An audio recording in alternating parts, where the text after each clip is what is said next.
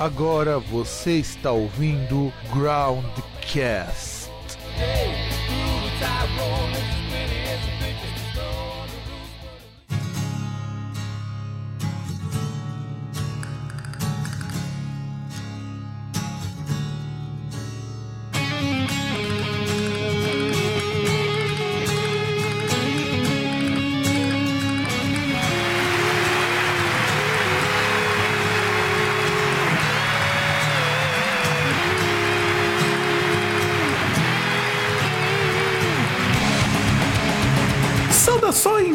amigos e amigas do meu, do seu e do nosso programa Under the Ground. Estamos. Underground não, caralho. Eu tô confundindo com outro programa de rádio. Estamos com outro programa de entrevista.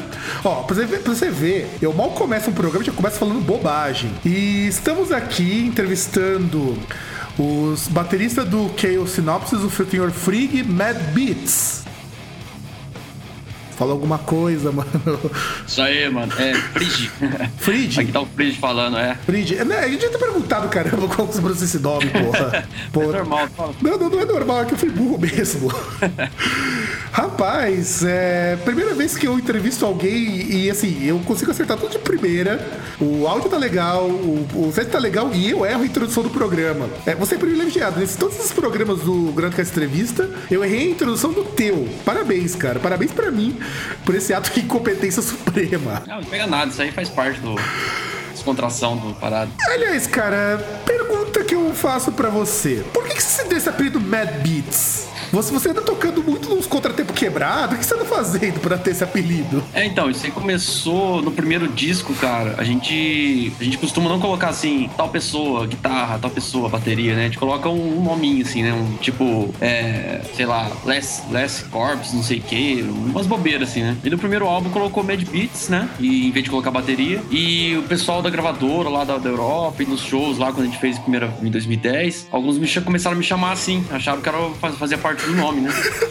E daí eu acabei adotando, assim, ficou. E desde 2009 já tá assim, chamando assim. É, eu tô perguntando porque você é o único que tem apelido, cara. Eu, eu até achava que teu nome era apelido também. é, o Frige é nome, né? Sobrenome. Ah, bom, pelo menos isso ainda é parte do nome, mas enfim. É. Aliás, é, conta como que você começou a tocar, meu. Porque eu tô ouvindo assim o que você Synopsis já conheço há um bom tempo. Eu acho uma banda do caralho, de verdade do caralho. Eu gostei pra caramba dos, dos discos. Eu não tinha escutado esse split que você fez com o Terror Dome, que inclusive eles vieram falar com a gente, depois eu comento isso na entrevista. Como você começou na música e como começou a banda? Cara, eu comecei na verdade tocando guitarra, né? Bem moleque, assim, 13, 14 anos e tal. E nessa época eu já tinha intenção de montar uma banda de metal tal. Comecei a fazer algumas músicas já é, na guitarra. E aí a gente já começou, eu e um baixista, cara começou, o cara começou comigo no que Sinopsis, né? O Rodrigo. E a gente começou a fazer umas músicas e tal. É, daí a gente não achava baterista pra tocar. A gente queria fazer um trio e tal. Eu cantava na época também, bem mal, mas cantava. Daí a gente não achava baterista e eu falei assim, cara, vou virar baterista, cara. Já que não acho, na época o, Mar o Marlone, que era amigo meu, que ficou um tempão na banda, ele tocava guitarra. Eu falei assim, cara, vou virar baterista e colocar o Marlone na, na guitarra. E isso foi em 2015, 2005, né? Daí, então, tipo assim, a gente considera o início da banda mesmo em 2005, né? Na verdade, começou um pouquinho antes, mas não era nada assim concreto, né? Então, em 2005 eu comecei na bateria e já comecei com a banda, assim. E, e daí foi, já tinha algumas músicas comigo na guitarra, né? Até hoje eu componho bastante coisa na guitarra, a grande maioria eu componho, gravei algumas coisas nos, nos CDs e, e foi assim que começou. Quer dizer, é, eu acho interessante essas pessoas que começam no instrumento, depois vão para outro, porque, cara, eu de verdade, eu não, eu não diria que você tinha começado antes com outro instrumento, porque você faz um trabalho muito legal na bateria, de verdade é um trabalho muito bom.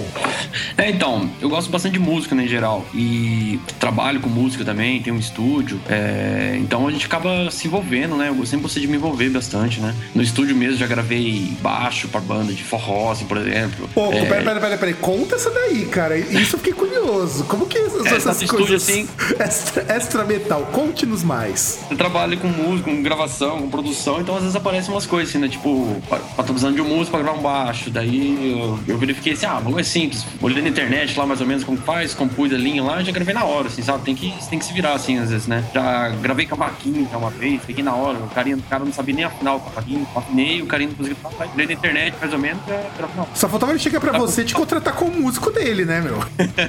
Daí me apareceu no palco. Não, já pensou, sei lá, apareceu com esse barbão assim, pô, meu, vamos lá, vamos, to vamos tocar lá um cavaquinho e tocar, sei lá, um pagodão, meu. É, o dinheiro for bom, você vai é, é, é verdade, se a grana for boa, claro, claro. Né? Isso pelo menos mostra uma coisa que eu acho muito legal. Você não tem frescura como músico, isso daí eu acho que é importante para qualquer banda que queira crescer. É, então, falei, eu gosto de me envolver e trabalho com música, então você não pode ter né, problema com isso, né? Tem que encarar, quando você vai, quando eu vou gravar um CD assim, tem que ouvir o. Vamos supor, vou gravar um sertanejo, eu tenho que ouvir sertanejo como é que é, entendeu? Não vou me. Na mesma maneira que eu gravo um metal. Então você tem que estar envolvido com algumas coisas. Aliás, qual foi trabalho mais esquisito que você já teve que gravar no seu estúdio, que já te pediram, além desse cavaquinho? Cara, eu não, eu não toquei, mas eu produzi um, uma escola de samba, cara. Opa! Cara, isso daí é complicado, meu. Como que é, foi então, isso? na hora que os caras chegaram lá, eu não sabia nem o que fazer, né? Putz, cara. Sorte que o cara, o cara, um dos caras experientes, já, já gravou várias vezes, então ele, ele foi me conduzindo algumas coisas, quando que eu tinha dúvida e tal. Então foi até que fácil, assim, mas eu, na hora, assim, eu falei, cara, não tem nem noção de como começar, né? Daí ele foi conduzindo, assim, e rolou, rolou legal, legal. Nossa, cara, escola de samba, ainda mais porque, ainda bem que tinha um condutor, né? Normalmente você tem um condutor para isso, porque é muita gente, é muita coisa para você ter que lidar, realmente difícil saber por onde começar. É, então, mas daí depois eu peguei a mãe, depois a gente gravou outras vezes eles também, daí foi mais coisa, eu fui pegando a mãe na. E eu queria comentar uma coisa que eu, eu particularmente acho muito interessante. Eu escutei o Art of Killing e o Season in Red, eu notei assim que tem uma mudança tão, tão grande.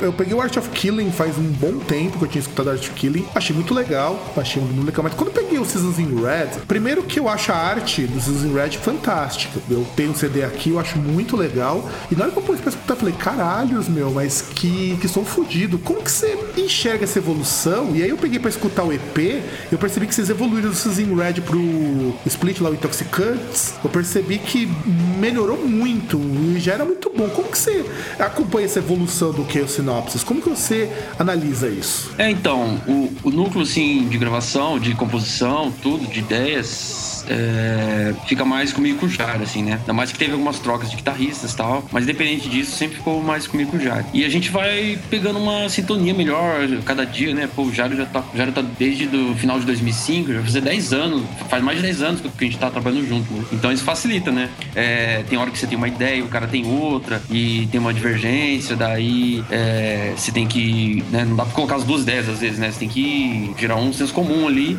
e no começo você tem dificuldade, hoje em dia é muito simples, entendeu? A gente se entende muito bem. Então acho que isso facilita, a gente consegue fazer, compor e gravar assim com, com mais rapidez, com menos estresse e o resultado tá ficando melhor também. Então eu acho que o grande ponto é esse. E a evolução musical de cada um, né? Isso aí também a gente procura sempre é, tentar coisas diferentes, né? Tentar coisas novas e colocar coisas novas no, nas composições, nos timbres, é, manusear o equipamento, o instrumento. Então isso facilita muito também. É, você falou de timbre, a timbragem disso daqui tá uma coisa de louco. Aliás, a qualidade dos discos estão, está assim, uma coisa tão absurda. Quando eu escutei o, o Red, a primeira música já me chamou muita atenção que tem um flamencozinho no começo, cara. E eu falei, caralho, como uma banda dessa coloca isso e fica muito bom. Eu acho, eu gosto pra caramba desse tipo de doideira. E eu percebo que assim, é um som tão, tão bem construído.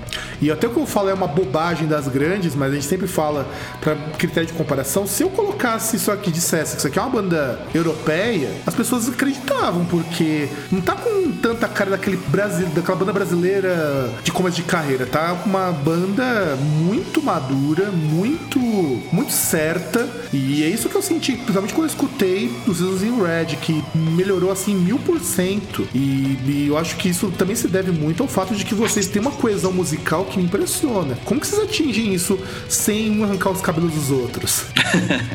então, isso que eu disse da primeira vez. Acho que é a vontade mesmo de colocar coisas novas, né? Esse, o Seas of Red, por exemplo, a música começa com flamenco, a música fala da, da Espanha, né? Então achei interessante colocar uma coisa assim, que tem a ver com o país, né? Com a cultura musical do país. É, assim como a segunda fala do Egito, tem umas paradas egípcias no meio. É, então a gente tenta colocar assim, não ser à toa, assim, sabe? A música com a letra. A gente tenta encaixar uma coisa na outra. E se acaba correndo atrás assim, de influências de, de estilos diferentes, né? Assim como do flamenco e tal. Eu ouvi algumas coisas tal. Achei legal. Tem até uns caras que já fazem, assim, não metal, mas fazem rock com misturando flamenco. Fica muito legal. A sonoridade do flamenco é muito legal, né? E, e fica isso, né? Fica, pra alguns fica, fica diferente, mas pra gente acaba ficando já comum, assim, misturar algumas coisas, sabe? Já tá, a gente tá aprendendo, assim, aos poucos a, a implementar algumas coisas diferentes, músicas diferentes na, na nossa música, né? Então acho que isso acaba soando diferente, assim, né, das outras bandas. É, não, soa bem diferente. Que, aliás, como que você classifica o som do Chaos Synopsis? É, o Chaos Synopsis é uma banda de, que a gente chama de trash death metal, né? É um, não é um death metal, assim, clássico, né? Nem extremo, nem, né? nem muito rápido, assim, igual as bandas geralmente de death metal são, né? Com blast beat, umas coisas mais extremas. E também não é um trash também, que é uma coisa mais tradicional zona, né? Com, a gente usa afinação baixa, que é uma coisa característica do, do death metal, né? Mas fica meio entre os dois ali, né? Então, vou classificar, a gente classifica como trash death metal. É, porque você tem até umas linhas de guitarra meio heavy em algumas músicas. Tem, acho... tem, tem bastante coisa. A gente usou nesse último álbum, a gente usou bastante intervalo de guitarra, né? Que é uma coisa bem característica do, do, do heavy metal. É usado bastante no, no, no, death metal mais melódico, assim, mas no heavy metal é mais característico, né? A gente acha legal misturar umas. É, eu acho legal também, aliás. Quando eu vejo o nome Chaos Synopsis, eu tenho certeza quase sempre que é um trabalho tão, tão diferente um trabalho tão interessante, um trabalho com tanta personalidade, que isso me, me, me fascina bastante. Eu acho o trabalho de vocês magnífico. E como que rolou o convite para trabalhar no split com o Terror Dome? Porque quando lançou esse disco, ó, ó, olha como que a história ela é estranha. O Terror Dome, o manager deles entrou em contato comigo. E eu até tinha pedido, falou: não, a gente faz a promoção e tal. Só que o puto não me mandou esse EP pra escutar. Ele não tinha me mandado. Então eu fui escutar as músicas agora. Eu fui, eu não conhecia o Terror Dome, falei, ah, mas vou escutar. E eu tava esperando esse resposta do cara. E como que rolou então esse convite de por essa banda? Que os caras até são muito simpáticos, diga-se de passagem. É, então, até estranho ele entrar em contato com você, que a gente ficou, a gente ficou responsável aqui no Brasil, né, de fazer. Pois é, a ele entrou em contato comigo em, em português ainda. O pior é isso. É, você lembra o nome dele? Quem foi? Eu não lembro, cara. O pior é que eu acho que eu já apaguei o e-mail. O pior é que foi em português, o que me deixou mais estranho. Mas tá daí. Depois, normalmente o pessoal entra em contato comigo em inglês. É, então, estranho. Mas enfim, é, o Terror Dome, o pessoal Terror gente é amigo desde 2010, sabe? A gente é muito amigo mesmo, assim. É, a gente, na, a gente fez, já fez três turnês na Europa, né? E as três nós passamos pela Polônia. Né? E a primeira turnê foi em 2010 e o primeiro show da turnê já foi com eles, entendeu? E na hora que a gente chegou no show, a gente, a gente era, pô, moleque, assim, né? Tudo empolgado, assim, né? E a gente chegou lá todo animado no, no local do show e os caras já estavam esperando, assim, a gente, sem conhecer, a gente não se conhecia, não tinha falado nem pela internet, nada. E a gente chegou no bar, os caras estavam lá esperando a gente já com uma garrafa de vodka, assim. Oh, aí sim, hein? Aí sim. É, a gente entrou, deu os caras já, na hora que a gente chegou, assim, os caras já vieram conversar com a gente, a gente já deram de presente, né? Ah, esse aqui é um presente pra vocês, bem-vindo à Polônia e tal. Desde então a gente ficou amigo. Daí a gente fez só esse show com eles, mas já ficamos bem amigos, bem próximos, assim, depois do show a gente ficou junto, bebendo e tal. E daí a segunda turnê foi em 2014 também, a gente tocou uns shows juntos, a gente dormiu na casa do APA, que é o, que é o vocalista. Em 2015, o ano passado, a gente fez alguns shows juntos também, e daí surgiu a ideia de fazer o split, né? Ano passado. Daí é, a gente fez tal, não tava nem nos planos da banda, assim, foi uma, um convite meio de uma roda. A gente gravou correndo tal. A gente gravou no final do ano, lançamos no começo do ano. E logo no começo desse ano, eles já vieram pro Brasil, né? Fazer uma turnê. Acho que ficaram dois, quase dois meses aqui tocando. A gente fez vários shows juntos. Alguns shows que a gente não tocou, a gente foi com eles pra ajudar, né? Com o carro, depois esse carro, show. Então, falta amizade que já adianta, né? Quase seis anos de amizade. É, não, e é engraçado porque quando eu recebi esse e-mail dele, primeiro foi pra comentar desses shows no Brasil. E eu falei, ok, já ajuda tal. Até, até ia fazer entrevista com os caras. E o primeiro que eu estranhei é que eu recebi e-mail em português. Normalmente os caras de banda tudo mais entram em contato comigo em inglês, porque a gente também tem uma versão da página que tem algumas coisas em inglês, suas entrevistas e tudo mais. Uhum. E aí quando eu vi o que o sinopse, eu falei, poxa, legal isso, achei interessante. E foi difícil é, ficar com os caras aqui no Brasil, eles se acostumaram com a nossa comida, principalmente, porque gringo sofre quando vai comer aqui no Brasil. É, eles, tem sofrem, mas é. E acho que isso faz parte da, da, da, da, viagem que a gente faz. Isso faz parte do turismo, né? Você, você se alimentar é, e comer as coisas do, da região, né? Aliás, o que, que vocês comeram Eu... na Polônia?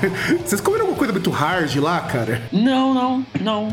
A primeira vez, no dia que a gente chegou, a primeira vez, o cara, eu lembro que a gente chegou, tava chovendo, o cara foi buscar a gente, que era um manager lá de uma parte da turnê. E a gente entrou na casa dele, tinha feito uma sopa e tal. E tinha tipo uns grãozinhos assim, cara, com caldo preto, assim, um caldo bem escuro, assim. Daí ele falou assim: Ah, come aí se vocês gostarem e tal, mas eu não vou falar o que, que é, depois eu, depois eu falo.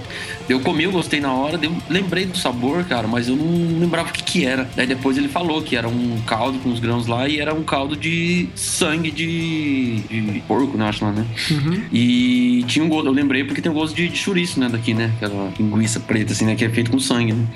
E eu não ligo de comer, eu sempre gostei, sempre comi. E acho que foi uma coisa mais estranha assim que a gente comeu, mas não é tão estranho. É, eu falo Eles isso ficaram comendo a gente não gostava, mas pra mim era normal. Sim, não, eu, eu falo isso daí porque eu conheço um pouquinho desses pratos bizarros de, da Europa, né? Da Polônia eu sei que eles fazem muita coisa com porco, muita coisa com sangue. Quando eu entrevistei uma vez o Shadowside, a Dani falou que, elas, que eles evitavam comer umas coisas muito hard porque. Então como é que é, né? Você tá viajando pela Europa, você tá fazendo turnê, você tá com pouca grana vida. E se der um piriri no meio do caminho? É um risco que a gente corre, né? Porque piriri dá porque a gente bebe o dia inteiro, né, cara? Já... ah, não, claro. Mas é né? um risco que corre. Tem, acho que você não pode ir lá e ficar comendo McDonald's, assim, sabe? A gente tem que ir lá e, e, e conhecer mesmo, né? a cultura do, do, do, lugar que você tá. Eu acho que isso é, faz parte da, da viagem. É legal você, você, experimentar comida, bebida, tudo isso, né? Não, eu acho, eu acho essencial, até porque senão a viagem não valeu se você não, não vivenciou, pelo menos que fosse algumas horas aquele país. Eu acho que, que é interessante. Isso me faz pensar no seguinte: como que é essa experiência de tocar fora daqui? Muda muita coisa, rola muita bebida, é, o público é diferente. Como que é o público aqui do Brasil comparado com o público de lá? Como que é tocar fora do Brasil? Cara, pra falar bem a verdade, assim, eu acho que o público, o estilo do, da galera, assim, em todos os lugares que a gente já tocou, até no Brasil, meu Brasil é gigante, né? Não tem muita diferença, assim, do, do jeito da galera. Assim, acho que é tudo meio, mais ou menos parecido, sabe? A galera é, é, vai lá pra curtir mesmo, sabe? A galera geralmente é gente boa, é, quer conversar, quer estar tá perto, né? Quer perguntar o que tá achando do país deles. Então eu não vejo muita diferença nisso, assim, da galera. Eu vejo uma diferença, assim, é, aqui no Brasil também tem mudado bastante, assim, desde que a gente, a gente não é tão velho, assim, não tem tanta experiência aqui com, com certas das bandas que eu conheço, assim, que a gente conversa. Mas é, desde que a gente começou já tem melhorado bastante no Brasil, pelo, pelo, lado do profissionalismo, assim. Mas lá eu vejo uma coisa mais evoluída, assim, nessa parte. Em questão de horário, em questão de equipamento, em questão de respeito, assim, com o pagamento, com o que foi acordado, entendeu? É, nisso eu vejo um pouco mais de profissionalismo. Lógico que aqui não é também jogado, assim, mas tem alguns lugares ainda que é mais difícil, sabe? Mas lá eu vejo assim, é muito, é muito legal, assim, você fica mais tranquilo, assim, sabe, de fazer as coisas. Você, você, a gente tem uma, acaba tendo uma confiança maior, assim, nos produtos produtores tal, nas bandas. Então isso é legal. O equipamento geralmente lá é muito melhor, né? Então a grande diferença é essa. Né, é, eu pergunto esse tipo de coisa porque meu irmão tá morando lá fora e ele fala que assim, se não fosse pelos equipamentos e sei lá, pelo respeito às bandas menores, o Brasil seria um país muito bom para tocar. Sim, sim, e, e tem também lance, por exemplo, gente viaja aqui, a gente viajou na Europa lá em 2014, quando a gente fez as maiores viagens, viajava mil quilômetros, mil e poucos quilômetros e tal. E aqui no Brasil é difícil, né? O pedágio mais caro, as estradas não são tão boas, então tem umas coisas assim de evolução no país mesmo, né? É, a gente já pegou estrada aqui no Brasil que, nossa, cara, é muito difícil, né? Imagina você viajar mil quilômetros pegando só estrada ruim, pagando caro em pedágio. É muito mais caro, né? Então, essa parte também facilita lá. Não, eu acredito. Combustíveis mais baratos, os carros serem melhores, a estrada ser melhor, o pedágio, quando tem, é bem mais barato, entendeu? Então, isso facilita. E, aliás, né, nessa turnê da Europa, vocês é, têm alguma coisa interessante aconteceu por lá? Algum episódio? Alguma coisa que ficou na cabeça de vocês? Sobretudo que for mais bizarro bizarro ou inusitado que tenha acontecido durante essa turnê europeia? Cara, tem, tem várias coisas, né, que acontecem engraçado, né? Algumas acho que não, não convém falar aqui, né? Ou é, porque e... talvez te comprometa, né? E mas uma coisa que sempre acontece comigo, cara, por exemplo, principalmente comigo, assim, é o lance de ter que cagar, velho. Eu tenho que cagar toda hora. E tipo, putz, já caguei na rua, em saquinho, em saquinho plástico do supermercado. Então, isso sempre acontece, cara. Daí, ainda mais que a gente vai lá, bebe, come coisa diferente, bebe pra caramba. Daí, nossa, cara, diversas vezes assim tem que, sabe, não tem lugar assim, não tem, tem que se virar, sabe? Então, putz, isso é uma coisa que sempre acontece. Os caras ficam, pô, cara, toda hora o Fred tem que cagar. Putz, não tem como, cara.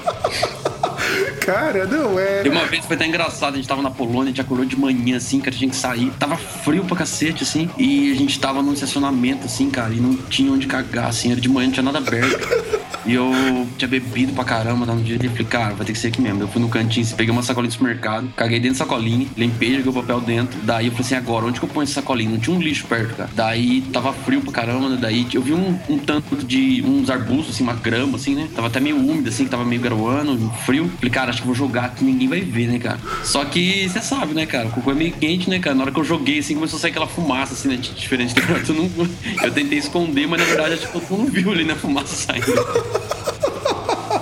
Cara, mano, é, é, é, Olha, é isso que eu gosto do Groundcast, cara. A gente muda pro, de música pra, pra merda. E assim, uma é. facilidade muito grande. Cara, não, não. É, essa, é, essa dessa vez, eu acho que de todas as situações que eu já peguei músico falando, essa foi uma das melhores que eu já ouvi. Em 2014 também, o, o João Paulo, que era o guitarrista da época, não podia, foi o Ítalo, que é um amigo nosso, né? Daí também, tocando na Espanha, assim, era uma rua sem saída, no final da rua também não tinha nada. E ele, nossa, cara, o banheiro do bar era tipo unissex, assim, não era um banheiro só. A descarga quebrada e não sei o que. Ele falou, cara. E eu já tava meio acostumado com essas coisas, né? Daí o Ítalo também. Daí ele tava na Espanha, tudo a gente, a gente brincando de falar espanhol, né? Daí daqui a pouco ele sumiu. Daqui a pouco ele voltou. Eu falei, e aí, cagou? Ele falou assim, cara, caguei ao naturale. ele foi num da também. Daí a gente ficou toda vez que, o, que a gente tinha que fazer alguma coisa assim meio estranha assim, a gente falava, ah, vai lá cagar o natural. Ele ficou o apelido do Cara, olha, eu fico imaginando que vocês devem ter um capítulo na, na história da banda só de cagadas, né? Nossa, tem vários, cara. Nossa.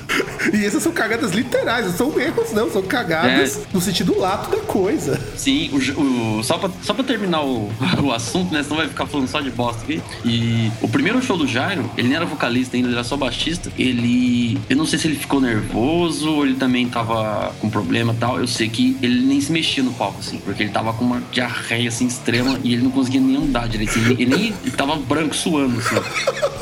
Ele tocou o show inteirinho parado, assim, porque você acha que se ele mexesse, ele ia cagar na calça. Daí ele já começou a história dele na banda, assim. Cara. Olha, eu juro para vocês, ouvintes, que essa vai ser, vai ficar pros anais do Groundcast, cara. Realmente, pela primeira, pela primeira vez, quem faz as piadas de situação não sou eu. Então, situações autoexplicativas. É. Nossa, e temos vários aí, cara. Nossa, tem um monte.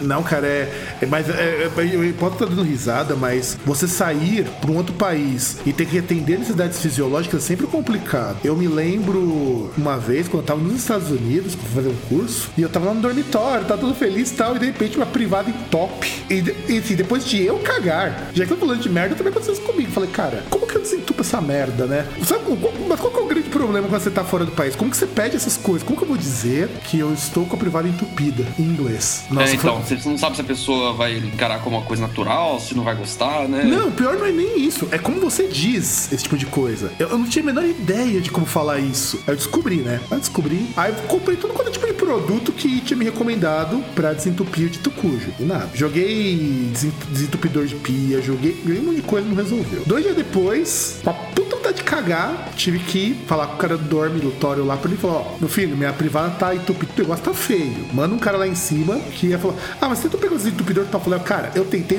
usar até o Papa. Aí depois no dia seguinte já tá tudo ok, mas é, é, histórias de fazer necessidades fisiológicas em outros países é triste. A gente sempre passa por situações não muito confortáveis, para não falar outra coisa. É. Não, Mas é. acontece, né, cara? A gente que viaja assim não pode. É... tem gente que não. Tem gente que vai na cidade do lado assim já não consegue né, ir no banheiro, assim. A gente que toca direto, viaja e tal, você tem, tem que perder um pouco do, desses problemas, assim, sabe? Tem que encarar as coisas como uma coisa natural. É, se virar com o que tem, às vezes, é uma coisa normal, assim, sabe? Ainda é, mais per... gente que toca, assim, cada dia num lugar. Sim, sim, sim. E, e perdeu o cagaço, né? É, literalmente. Né?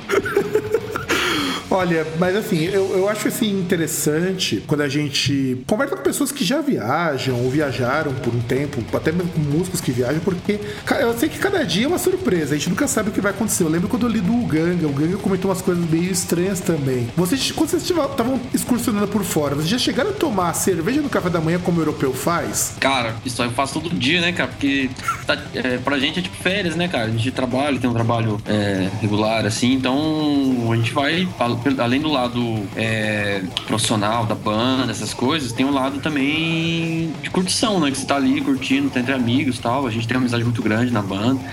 Então, é o lado divertido. E eu que gosto, assim, de estar no, sempre no meio das zoeiras, assim, cara, você acordar tiver cerveja, vai com tudo. Qualquer hora pra minha hora. Eu apoio. A gente aqui no Groundcast, inclusive outro podcaster que grava comigo aos sábados, a gente aprova o fato de que todo mundo deva tomar uma cerveja todo dia de manhã. É, nossa, quando a gente tá em turnê ou qualquer final de semana a gente tá tocando, é o dia inteiro, toda hora que puder. Isso, isso mesmo. Lógico, respeitando a condição que você vai tocar depois, né? Tem, a gente tem uma consciência grande do, do limite de cada um, né? Ah, sim, vocês não vão tocar ultra chapados também, né? Por favor. Sim, sim, é uma coisa assim, normal, nada, né? Lógico que depois do show é outra história, né?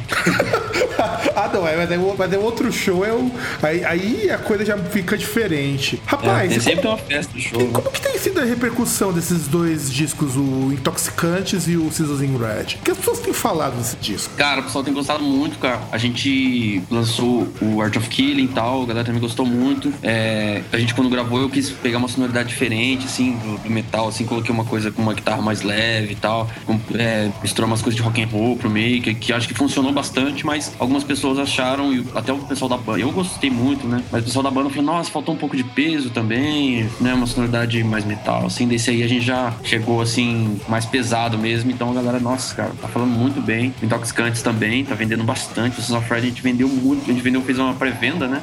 É aquele esquema de crowdfunding e, e, nossa, cara, já vendemos mais de mil cópias antes, antes do CD sair, assim. Então esse CD tá muito legal, o retorno tá sendo muito bom também. Olha, bom saber disso, porque eu escutei as músicas Intoxicantes agora há pouco, que esse é, o, é um disco que eu ainda não tenho, mas eu achei muito, muito, muito legal. Aliás, é diferente porque realmente o que você disse, dá pra perceber, você pega as músicas Intoxicantes, você percebe que ela tem muito mais peso. Mas, ironicamente, eu gostei muito dos Slim Red justamente pelo que você falou.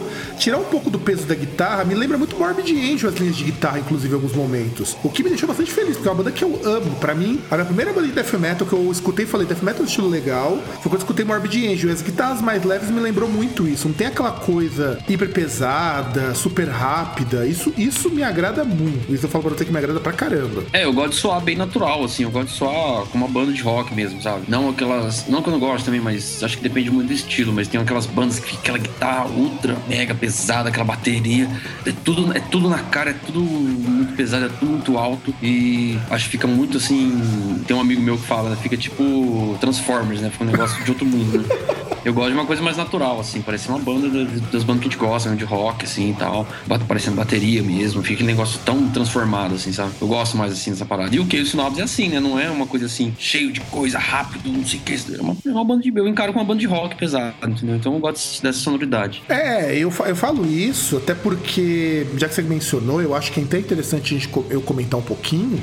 Eu, dá pra escutar bem os instrumentos nos, nos dois discos. Normalmente quando você pega as bandas de de death metal mais técnicas, não que eu não goste, eu entro na mesma coisa, eu tô fanzaço de technical death metal, até eu gosto muito, graças ao meu irmão, de um grupo chamado Efel Duaf, mistura é, death metal com jazz, eu acho uma coisa magnífica, quer dizer, agora, na época eu achava uma bosta, né, porque ele tava aqui no Brasil, eu peguei pra escutar, achei muito louco, eu escutei com mais calma, mas eu gosto de umas coisas um pouco mais simples, porque eu gosto de entender o que tá acontecendo, e eu noto que um instrumento não compete com o outro. Você escuta o baixo, uhum. você escuta a guitarra, você escuta a bateria, a bateria não cobre tudo, como que vocês chegaram nisso? Como foi a produção produção desses trabalhos precisa atingir esse equilíbrio que todo mundo se escute, seja escutado, ninguém esteja mais alto do que os outros. É, então, Frei, a gente se preocupa com isso. E falando da produção, né, desse, do Seasons of Red e do Intoxicantes. É, na época do Seasons of Red eu tinha o meu próprio estúdio, né? E eu fiz toda a captação lá, é, toda a pré-produção e o, o, nosso equipamento e tal. E a captação já ficou muito legal. E a parte de mixagem, a, a quem fez foi o Fabiano Penta é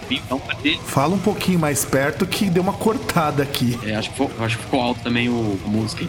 Não, a música tá ok aqui. Aqui não apareceu mesmo a voz. Eu, eu, a gente gosta dos programas ao vivo porque até essas falhas elas vão aparecendo. Fala um pouquinho mais alto, um pouquinho mais perto, porque senão nossos ouvintes não vão escutar o que você disse. Beleza. Então, a gente fez toda a captação no meu estúdio que eu tinha, que a gente fechou, a gente fechou inclusive depois do, da gravação do CD. E quem fez a mixagem foi o Fabiano Pena, que é um amigo nosso, tal, ele trabalha com parte de produção também. E nós fizemos a masterização na Absolute Master. E acho que todos esses profissionais envolvidos, né, o pessoal do meu estúdio, eu na captação na produção, o Fabiano Pena e Absolute Master. Acho que cada um tem um, um, uma parcela aí do, da culpa do, do trabalho aí, né? E o Intoxicantes foi feito da mesma maneira. A única diferença é que a captação não foi feita no meu estúdio, né? Que na época já tinha fechado. Eu fiz no, no estúdio do amigo meu, do Leonardo, que é da banda Retal Collapse. Mas foi feito praticamente com o mesmo equipamento, o mesmo processo, né? E também trabalhando com o Fabiano Pena e com o pessoal da Absolute Master. Então, trabalhando assim, somente com o Fabiano Pena e o pessoal da Absolute, que é o pessoal externo, né? Fora da banda. Acho que é bom você escolher, né? Bons profissionais pra chegar no resultado que você quer, né? E a gente ficou muito feliz, o pessoal também, o pessoal que gosta da banda também gostou muito, então isso aí. É, eu gostei muito, de verdade.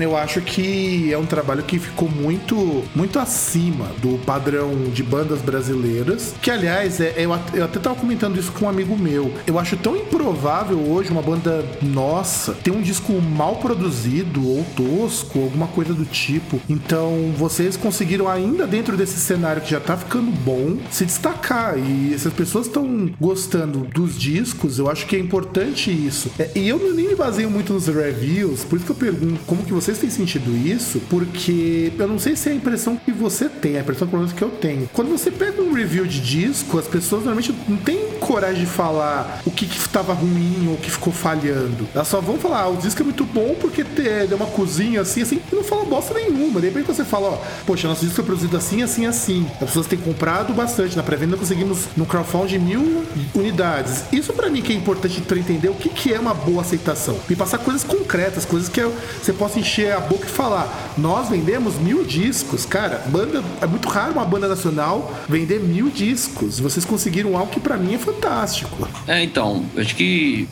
acho que o pessoal nas resenhas assim tem que jogar a verdade que realmente sente, né? Acho que e a banda também tem que encarar isso com uma coisa boa, né? Porque muitas vezes o cara não tá falando mal assim, o cara tá dando uma ideia ou tá dando a opinião dele. E às vezes é legal você catar assim, nossa, será que a gente falhou mesmo? Será que a gente não pode melhorar no próximo, né? Eu acho que tem que o pessoal também dar os contras, né? E a galera e o pessoal da banda também encarar isso aí como uma crítica construtiva, né? Pra gente é, conseguir sim, melhorar, né? Sim, mas é, você, vocês mesmos já falaram que acharam que faltou peso em tal disco. Vocês conseguiram fazer uma auto-resenha que eu não vi em lugar nenhum alguém falar isso. Eu achei muito legal. Por isso que vocês mesmos já perceberem, tem esse senso de autocrítica. É por isso que a banda é tão boa. Eu acho que vocês conseguirem dizer, olha, nosso disco tá legal, mas tá faltando isso, ou faltou isso, mostra algo que é raro. Vocês estão com um nível de amadurecimento muito alto. Então é por isso que o Sinopsis é do jeito que é. Pelo menos para mim é isso. Legal, valeu, obrigado. E aí, quem que fez essas artes desses discos? Porque eu tô olhando aqui, lá no material que eu recebi, que na verdade o press release de vocês, eu vi assim, as capas elas são muito boas e eu gostei muito da capa do do, do, do Intoxicantes, porque parece muito. Eu, eu, não sei se foi de propósito, capas do Municipal Waste, até com o bonezinho pra cima. Do, quem que são os artistas dessa, do último disco, do Seasons in Red e do Intoxicantes? Então, é, os três álbuns do, do Kill né? O primeiro, Good of The de 2009, o Art of Killing, 2013 e o Season of Red, todos eles foram feitos pelo Rafael Tavares, que é um artista brasileiro, né? Muito bom, ele faz à mão, não é uma coisa assim de montagem, né? Que às vezes algum, algum, alguns artistas fazem, assim, né? Pegam umas imagens e montam. Não é nada de, muito digital, assim, é uma coisa desenhada mesmo. Todos eles, é, a arte foi imaginada, assim, pelo Jairo, né? O Jairo que escreve a maioria das letras, e ele pensa mais ou menos o que o CD diz e pensa numa capa, joga o papel e ele é, é faz arte, né? E, e também acho as capas muito boas, tá? O Rafael é um grande artista, ele faz para várias bandas, é, no Brasil e fora. E o Intoxicantes, é, eu não sei quem fez. Quem cuidou de toda essa parte de arte foi o pessoal do Terror Dome, que na verdade o lançamento foi feito numa gravadora deles na Polônia, né? Então ele cuidou de toda a parte de, de arte, o pessoal do Terror Dome. Então, por isso que o Intoxicantes é bem diferente, assim, né? Do, do resto das artes do Chaos, né? É, e, e... aliás, são, são artes muito boas,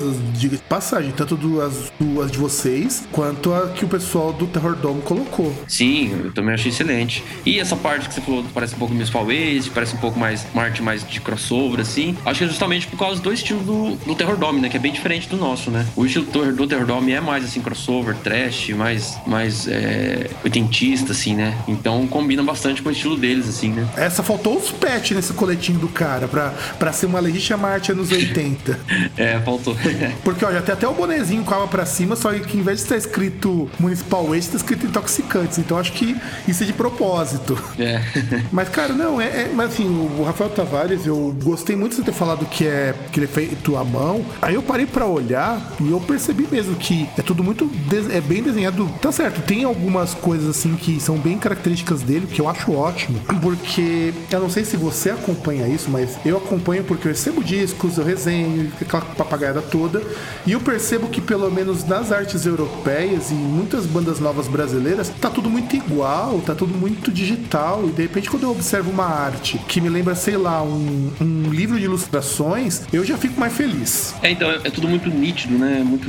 Se você pegar a capa do Seasons of Red e dar um zoom nela no computador, por exemplo, você vê que os detalhes assim não, é, não são perfeitos, assim. Tem aquela parte manual mesmo que você vê que feita ali. E eu acho que isso é, isso é legal, fica parecendo uma mesmo, né? Fica uma coisa tão perfeita, tão digital, né? Exato, exato, exato. Você pegou exatamente no ponto. Eu não gosto de artes de encarte, artes de capa, que são todas muito perfeitas. Eu gosto das imperfeições porque é um lado humano até. Eu acho, pelo menos para mim, é um lado mais humanizado de arte do que você pegar métodos de foto, manipular, é aquela coisa que fica bonito. Eu não vou dizer que não fica bonito, fica bonito, mas fica tudo igual. Eu, não, eu devo ter visto, sei lá, uns 10 CDs nos últimos tempos de gravadoras tipo a Nuclear Blast, e as capas parecem que são feitas todas do mesmo modelo. Eu acho que até porque são todas pelo mesmo artista, ou pelos mesmos artistas, e eu acho isso muito feio. É, é acaba pegando um pouco de gosto e tal, mas eu, eu gosto muito dessa parte, assim, que realmente o Fred é um, é um exemplo disso. Você pega a capa, parece uma pintura mesmo, né? Eu acho isso muito legal. Eu acho sensacional, acho magnífico esse tipo de coisa. Mesmo a que o Terror Dome colocou, é uma capa que, tá, é mais digital, você percebe pelas texturas, mas ainda assim não tem cara desses discos, sei lá, feitos. Na verdade, eu até sei quem que é o artista que faz a maior parte desses discos de banda europeia, que é o cara de uma banda lá de, de death metal também, que esqueci o nome lá da Grécia, ele que faz a maioria dessas capas. E de vocês, eu, eu digo que é algo bastante interessante. E também, mais uma vez, eu digo, olhando principalmente a do Art of Killing, que eu acho que é para mim a capa mais interessante, não é a melhor, a do Seasons in Red é bem melhor nesse sentido, mas eu acho interessante porque não é aquela coisa cheia de cores. Você observa bem, são duas, é uma cor só e preto. Isso para mim é muito legal. É, e a escolha das cores também não é aquela coisa tão brilhante, tão viva, né? Fica uma coisa meio. Né? É, acho exato, legal também isso aí. Exato, exato. É, é, isso eu acho que dá, dá um charme pra banda. E eu lembro quando eu recebi um disco, quando eu recebi o disco do, do, do, do Synopsis, eu achei a arte do encarte uma coisa muito bonita também. Uhum. Então ele, ele, também que fez, não foi? Sim, sim, todos, todos Então quando você encontrar com ele, dê os parabéns pô, pela gente do Grandcast, porque eu sinto que a falta de artistas brasileiros para essa parte de encarte faça uma coisa tão legal quanto vocês conseguiram. Ele tá de parabéns mesmo. Com certeza. E aliás, é difícil fazer metal aqui no Brasil. Afinal de contas, você já teve estúdio, teve que fechar, agora trabalhando em outro estúdio. É difícil, mano, se viver de música aqui. Eu acho que é difícil sim, cara. Não é tão fácil não, né? Tem, nós temos grandes exemplos aí de grandes músicos tal, é, se destacando. É, conheço um monte de, de gente que, que consegue viver bem assim, mas não é uma coisa para todo mundo, assim. É difícil. Não é um mercado ainda assim é, qualquer um consegue chegar e, e, e, viver disso, entendeu? Então, na banda mesmo, como eu disse, viagem aqui são, são caras, combustível é caro, pedágio é caro, tudo muito caro, instrumento é caro, você vai produzir um CD é caro, né? Então, não é fácil, né? Você faz um CD, é um trabalho grande, tem que ter um artista, tem, tem a prensagem, tem a gravação, masterização, você vai gravar um videoclipe. Tem ensaio, então, né? Ensaio, tudo isso. Então, é, é caro, né? Vai o investimento e o retorno às vezes demora para vir. Então, não é fácil, não. Pra banda, Aliás, assim. falando nisso, vocês conseguem viver de música ou tem que ter um emprego paralelo? Porque eu nem vou falar o seguinte, se vocês fazem música ou trabalho, porque seria sacanagem demais. não, todos têm um emprego regular tal. Eu tenho dois, inclusive, né? Eu, eu, trabalho numa empresa e eu trabalho com produção também, à noite, final de semana. Às vezes eu viro noite, às vezes viro final de semana, vai trabalhar tem que, tem que se virar, né? E a parte de produção eu faço e também eu gosto de estar envolvido com música, já dei aula de bateria também. É, todo lado da música, assim, é uma coisa que eu gosto muito, eu gosto de estar envolvido, né? Eu gosto de estar participando. Então, não, a gente não consegue viver só da música. É, você vai ver, você no caso é que nem o pai do Cris, todo mundo aí o Cris, né? O Júlio. Você já tem dois empregos, você tem dois empregos. É, fora a banda, né? Só que a banda. Que é um emprego também. Pô, emprego pode não ser algo que seja muito rentável, ainda e, e a despeito de eu dizer, ainda bem que não é muito rentável, mas isso traz algo que até converso com meus amigos que também são músicos independentes, que são músicos que são donos do próprio do que produzem. Isso dá um pouco de liberdade para vocês, não dá o fato de vocês ainda poderem escolher o que vocês querem fazer? Sim, sim, com certeza. E eu costumo falar também que o recebimento que a gente tem com a banda pode, pode não ser financeiramente alto, mas a gente ganha de outras formas. A gente recebe de outras formas assim que acho que poucos trabalhos daria.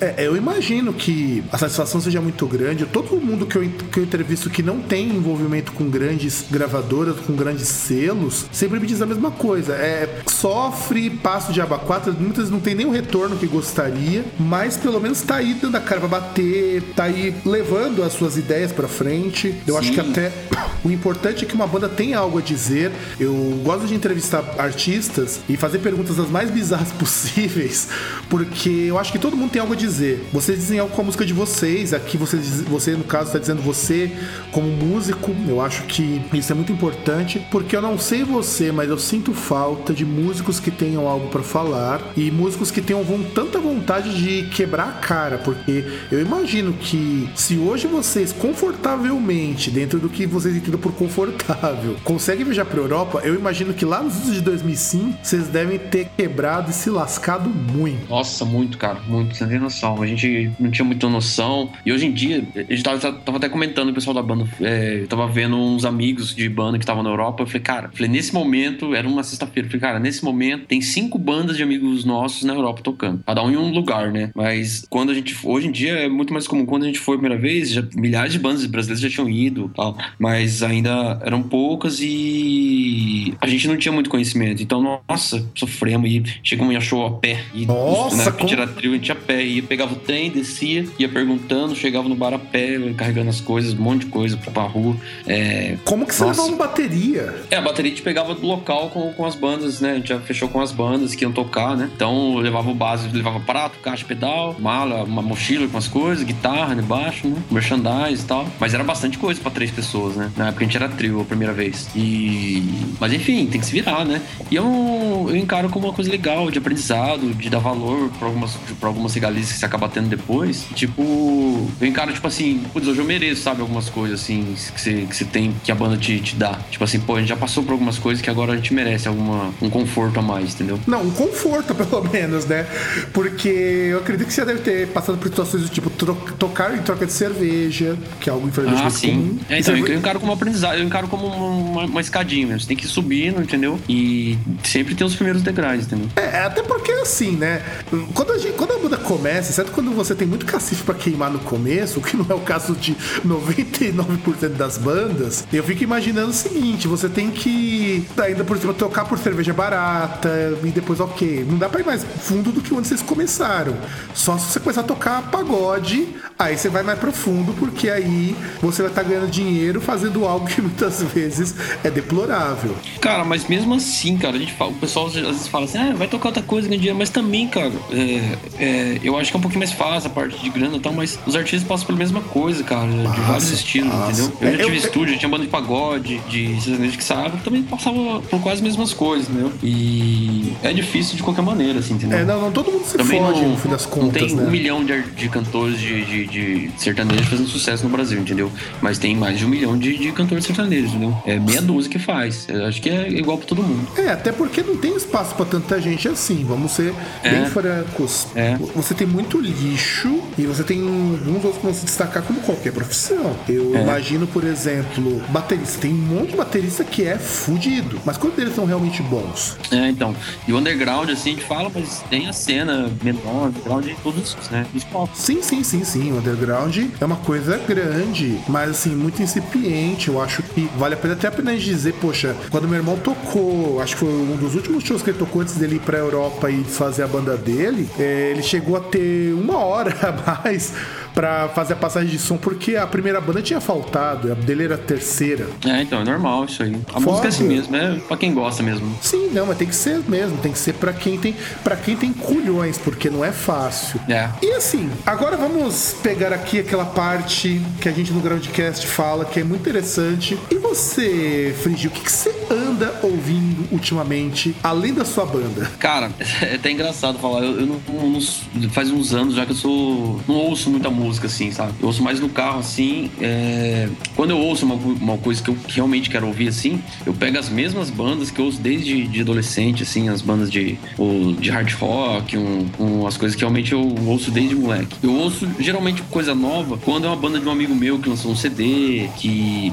é uma coisa que eu tô gravando, assim, que eu acabo escutando. E então, ultimamente eu vi, por exemplo, eu vi o novo Tattoo Squad, que, que é uns amigos nossos, que eu queria ver como é que tava. Nesse momento eu tava ouvindo, tô produzindo aqui o, uma banda chamada Disruption, que é aqui da região. Tô mixando, tava mixando aqui antes de falar com você. E tô ouvindo bastante o som deles, assim, de ensaio, assim, tava acompanhando, pra mim sacar a banda, assim, sabe? Entrar, entrar, meio que entrar no clima, assim. Então, eu escuto bem pouca música, assim, hoje em dia, assim. Escuto bastante, mas não, não escuto muita coisa nova, assim, sabe? Geralmente é quando a banda que eu conheço, assim, e que eu fico curioso, né, pra saber como tá os caras e tal. E, e o sentimento é diferente também, né? Eu, pelo menos comigo, assim, tipo, eu acho muito mais legal ouvir a banda de um camarada, assim, falei, nossa, cara, quando eu vejo que tá legal pra caramba, eu fico feliz. Falei, nossa, que legal que os caras estão fazendo esse trampo, que legal que o material ficou legal, que os caras conseguiram, a digital sonoridade, a composição ficou boa. Então eu escuto coisa nova, assim, no dia a dia, geralmente isso, coisas de amigos que estão lançando coisas novas e as coisas velhas que eu sempre escuto. Hate No More da vida. Um... Oh, oh, aí começamos bem, cara. Faith No é. More, já começamos bem. É, as bandas, eu de metal mesmo assim é muito difícil escutar, assim. Eu escuto geralmente hard rock, um rock and roll, assim. É, começamos bem também de novo, porque toda vez que eu entrevisto músicos de metal, eu, eu fico muito feliz quando eu escuto isso. É muito raro músicos de metal escutarem metal. O que é bom, o que é bom, senão cansa, né? É, então, mas aí eu acabo ouvindo sempre as coisas de. Falei, coisas que eu escutei a vida inteira, né? Não comecei ouvindo metal, comecei ouvindo outras coisas. Então eu sempre escuto as mesmas coisas a vida inteira, assim. É legal. Às vezes tem umas fases, assim, você pega um CD legal, você acaba ouvindo, ouvindo direto, mas eu sempre volto pra o que eu sempre ouvi, assim. E uma pergunta: tem planos pro disco que vai suceder o Seasons in Red? Tem plano pro futuro? Vocês vão fazer mais shows? Vocês vão ganhar na Mega Sena? Vocês vão abrir show no Faustão? O que vocês pretendem fazer pro segundo semestre em diante? Então, a Mega Sena eu joguei hoje, né? Eu jogo toda terça ali, pra rodar na quarta, né? Terça e quarta. Então, meu plano é ganhar amanhã, né? Sempre, Daí, né? se eu ganhar amanhã, todos os planos mudam, né? Mas assim, é, a gente já tá compondo de novo, já tem algumas coisas, né? É, tem umas cinco músicas assim meio encaminhadas, assim, a gente tá fazendo uns riffs, é, brincando com algumas coisas. A ideia é gravar esse, esse, esse ano para lançar ano que vem. E a gente continua, né, fazendo shows de divulgação do Season of Red. A gente ficou esse mês parado, que o Jairo tá viajando, o Jairo foi viajar com a família e tal. Desse mês a gente deu uma, umas três semanas mais tranquilas. Agora o mês que vem, esse final de semana já, já tem um show no domingo. A gente vai abrir o show do Wild Dane, né? Que é o vocalista oh, Nevermore. Aí sim, hein? Aí sim. Na, na, próxima semana a gente já vai fazer uma mini turnê com o Andraus, que o Xandão tava na Europa, né? Peraí, é, Andraus ainda existe, cara? Existe, opa, a gente é amigo pra caramba. Porque, cara, eu curto Andraus pra caralho. Eu nunca tinha ouvido mais falar deles, meu. Bom saber disso. É, eles deram uma parada, o Xandão saiu da banda, agora voltaram com a formação clássica deles, né? Com o Shadow no vocal e tal. E o Xandão, ele trabalha. Ele é manager, né? De turnê na Europa, né? Então ele tava. Ele voltou essa semana, e agora semana, essa semana que vem já faz show aqui, depois na outra tem. Vai ser quatro shows juntos. Depois tem um, um outro desse tá praticamente o hum, Bom, bom, isso é muito bom, bom saber disso. Spandraus vai ter até uma coisa engraçada, a gente vai tocar na sexta, sexta-feira vai ser em Osasco e sábado a gente vai fazer dois shows no sábado. A gente vai tocar Botucatu à tarde, a gente o Andraus, depois a gente vai pra Marília. Cara, vai tocar dois shows no sábado, depois haja gente... Red Bull, hein? Haja Red Bull e Catuaba pra tanto show, cara. É, e no domingo em Tapetininga. Daí esse, esse final de semana vai ser legal. Daí no próximo a gente vai fazer mais uma loucura. A gente vai tocar. Daí vai ser só o case. O Andraus vai fazer. O Andraus vai pro Nordeste, a gente vai ficar por outros esquemas. A gente vai fazer sexta-feira Rio de Janeiro, sábado a gente vai fazer Caçador em Santa Catarina. Caralhos! E, domingo, domingo Curitiba. A gente vai andar uns 3 mil quilômetros no final de semana. Caralhos, meu. Isso de, de avião, né? Não, a gente vai de carro, de carro. Não, não, não, não cara, cara, parabéns, meu. Isso, isso é prova de macheza, meu. Caralhos, meu. Eu não já marco, putz, é louco, velho. Mas a gente encara, vamos, vamos, a gente se diverte, a gente vai viajando, conversando, amizade. Então, pra gente é diversão, assim. Não, eu, eu, eu, tô feliz pra caramba de vocês conseguirem fazer isso. De verdade, porque eu, é complicado, ainda mais fazer isso de carro, isso mostra coragem e determinação. Daqui a pouco só falta ter dinheiro. É. isso aí ajuda bastante, viu? Não, isso pelo menos pra comprar as cachaças, né? Porque afinal de contas, vai chegar no final do dia, pelo menos tomar uma branquinha só pra dar uma descontraída antes de e deixar o cara que for dirigir sem beber nada, porque vai que, né? É. Ah, não, mas sempre, isso aí a gente sempre tem um. A gente arruma um tempinho pra fazer isso aí. Inclusive, a gente tem a cachaça da banda, né? A gente acaba tomando a cachaça da banda mesmo. Hum, como que é essa cachaça da banda? Explique-me mais. Então, a gente fez. A ideia começou no, quando a gente lançou o Art of Killing, a gente fez uma cachaça pra levar pra Europa, pra vender com merchandise, né? Como é uma coisa que é diferente lá, né? A gente fez a primeira, que chamava Art of Drinking, né? Olha, os nomes estão ficando bons, cara. É, daí levamos pra Europa, vendeu bastante. Daí a ideia foi, cara, tem que fazer vender aqui no Brasil também. Daí a gente lançou o Seasons of Red, daí a gente lançou a cachaça que chama Souls Conquistador. Que o CD fala de conquistas, né, da humanidade, a gente colocou isso aí. E é até, até legal o rótulo, porque a capa do CD é, o, é um, um imperador ali segurando uma cabeça, né? Daí eu fiz uma modificação na arte, fiz ele segurando uma garrafa de cachaça, assim. E é bem legal o rótulo da, da cachaça. E vende bastante, cara. É uma cachaça boa, artesanal, feita no sul de Minas. E boa demais, cara. Oh, isso, isso me interessa, cara. Isso me interessa. Depois vou até dar uma olhada. Depois se... a gente manda uma pra você. Ah, por favor, cara, por favor. Afinal de contas, o Groundcast também é um podcast etílico, cara. A gente aprecia bebedeiras mil, cara. Um dia a gente vai gravar chapado, não sei quando nem como, mas um dia vamos gravar assim como um trincando de bêbado, cara. É, e sabe de marco presencial, aí todo mundo bebe junto. Aí, Pô, aí sim, cara. Aí sim. Aí, aí sim, isso daí é uma, um compromisso nosso do Groundcast. O dia que a gente conseguir fazer uma entrevista presencial, a gente vai fazer isso tomando uma cachaça e uma cerveja só pra, só pra um pouco de água na coisa, sabe? Só pra, só pra não ficar só no quente, né? Só geladinho, só pra. É, só pra, dar uma, só pra dar uma acalmada, né? Cara, é. não, é, é, legal, cara. Inclusive, o senhor Romeu tem que dar um puxãozinho de orelha. Romeu, por que você me falou que esses caras vêm de cachaça, meu? Seria a primeira coisa que eu ia perguntar pra eles. É sério, porque essas bandas terem bebidas, e assim, quando eu entrevistei uma outra banda que também que tem a própria cerveja, eu só venho a descobrir quando os membros citam isso. Nunca aparece nas pautas. Eu acho que as pessoas, quando te entrevistam, também não perguntam de cachaça. Perguntam, normalmente? Não, geralmente não. Tá vendo? Esse pessoal é tudo um bando de fresco, que só toma leite com ovo maltino. Cara, não, não. Cacha, cachaça, cerveja, foda-se o resto. Cara, bandas rock and roll, metal, tem bebida, cara. Sim, faz parte, do, faz, faz parte do, do, esquema. Exato, faz parte do esquema, pô. Você não vai falar daqui a pouco falta você levar uma cachaça e levar uma peça de queijo, né? É. Porque já pensou, cara, levar uma peça de queijo Minas junto com uma cachaça, aí você vende o kit completo. E fica bom, hein, cara? Eu não duvido, eu não duvido, eu não duvido que fique bom. Rapaziada do, do nossos ouvintes, essa entrevista foi muito legal. A gente vai ter que se despedir, mas antes, antes, eu tenho que lhe fazer uma pergunta, que é uma pergunta assim bastante peculiar. Às vezes eu esqueço de fazer na empolgação, mas hoje eu não esqueci, tá?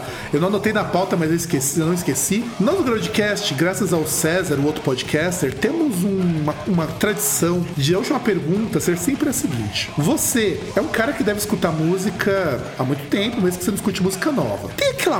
Qual que, tem não, você sempre de tempo. Qual aquele artista, aquela banda, aquele disco que você curte pra caramba, mas dá uma vergonha de assumir que você gosta? Qual Por exemplo, sei lá, você gostar de Backstreet Boys, por exemplo. Qual artista que você curte, mas que você não assume pra galera, assim, abertamente, porque dá uma vergonhinha alheia? Cara, acho que não tem nenhum que eu tenho vergonha, assim, cara. Acho que nem do que isso. Tem, a gente, quando a gente vai viajar, assim, a gente vai ouvindo bastante coisa, assim, diferente, cara. A gente às vezes ouve Tim Maia, ouve, putz, Mamonas Assassinas, Spice Girls, a gente vai ouvindo... Oh, agora, agora melhoramos, Spice Girls já estamos melhorando. Putz, é legal, cara, a gente curte, cara, eu curto pra caramba, cara.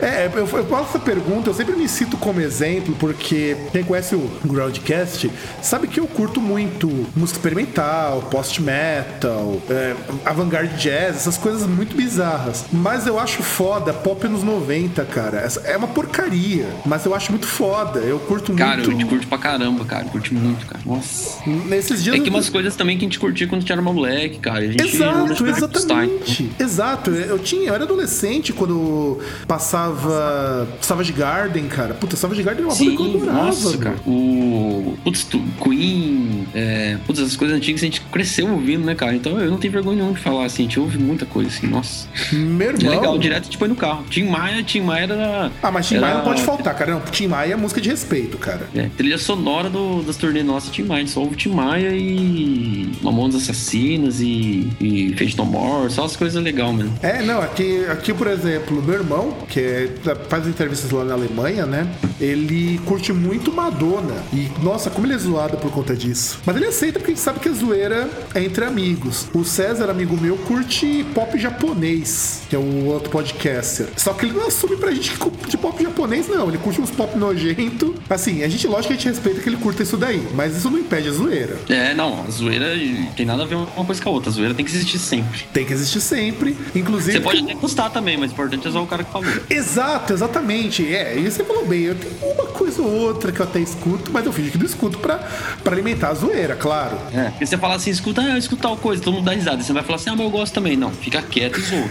Exato, exato. Afinal de contas, imaginou se de repente vocês estão lá no, na Europa, vocês é, arrumam uma grelha, faz um churrasco e começa a tocar um pagode, cara? Nossa, que delícia, né, cara? O pior que é verdade, cara. Eu acho o pagode porre, cara, mas com aquele churrascão, com só a pino e aquela cerveja gelada. Deixa eu contar uma história engraçada, que a gente tava no, no Rio de Janeiro uma vez tocando, a gente fazia dois shows no Rio de Janeiro, tava um monte de banda, né? Tinha uma banda da, da Espanha com a gente em turnê e duas bandas de black metal. E a gente foi na casa, depois acabou o show tal, de manhã já a gente foi pra casa do cara, que ia ficar, a gente ia ficar na casa dele, começou um churrasco, e os caras colocaram, né? Metal pra caralho, churrascão, não sei o que, só metal rolando, todo mundo assim, né? Sentado, conversando. Daí o Marlone, que tá, e a gente sempre, churrasco nosso sempre rolava só pop, é, só zoeira, né, cara? Daí todo mundo parado, o Marlone levantou assim, cara, tá muito chato esse negócio, vou colocar um som legal. Ele levantou, colocou um som do Jorgi, cara. Cara, cara animou a festa na hora, velho. Todo mundo você ficou dançando. Nossa, daí, foi uma, daí ficou zoeira, daí virou zona, cara. Olha, parabéns, olha, de verdade, parabéns. Eu acho que um dia quando vocês estiverem por aqui, a gente precisa ir um churrasco pra fazer essas coisas, cara. Nossa, Nossa é, eu, é o que é legal de, de, de, Acho que combina mais com a zoeira, né, cara? Ouvir uns negócios pra, pra zoar mesmo. Né? Acho que é, o clima fica muito mais favorável pra zoeira, assim. Sim, senão fica tudo muito, muito sério, né, cara? Olha.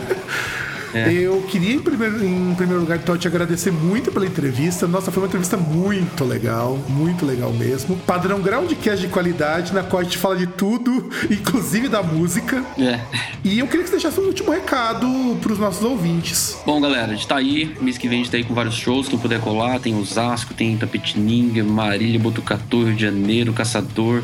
Curitiba, tem bastante coisa pra gente fazer aí. A gente acabou de lançar o videoclipe faz umas duas semanas, eu acho. O videoclipe da música chamada Gods of Mankind, tá no YouTube. Ficou muito legal esse clipe. E é isso aí, cara. Um abraço pra todo mundo. Um abraço pro pessoal da banda, é, pessoal da rádio aí, pessoal do Groundcast, pra você também, pro Romeu, pro Gago. E é isso aí, mano. É nóis. E depois do momento Xuxa, que foi praticamente o momento Xuxa agora, é. né?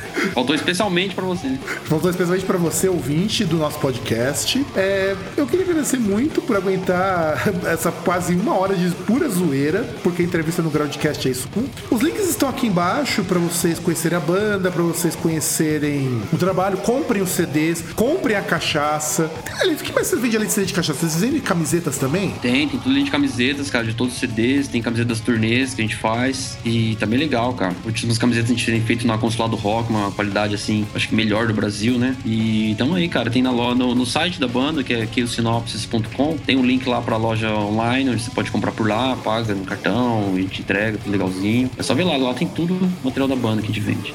Tem, a, tem um lançamento agora que é o, o uma miniatura, uma estatuinha, uma estátua assim pequena do, do, da cena do capa do primeiro CD, que é do Cult of Dementia, que é um, que é um padre assim segurando um garotinho na frente com umas correntes assim. Tem uma estátua que é legal também. Tem tudo lá no, na loja online. Então comprem, dê uma força pra banda, afinal de contas, cachaça e cerveja não dão em árvores, infelizmente. Infelizmente. infelizmente. E é isso. Não se esqueçam então de dar um rate 5 se você gostar dessa entrevista. Divulgue a entrevista pro seu pai, pra sua mãe, pros seus amigos, porque divulgar metal autoral nacional é super importante. Muito, mas muito obrigado, viu, Frige, pela entrevista. Eu que agradeço. E nos ouvimos na semana que vem. Um grande grande abraço a todos e tchau! Tchau!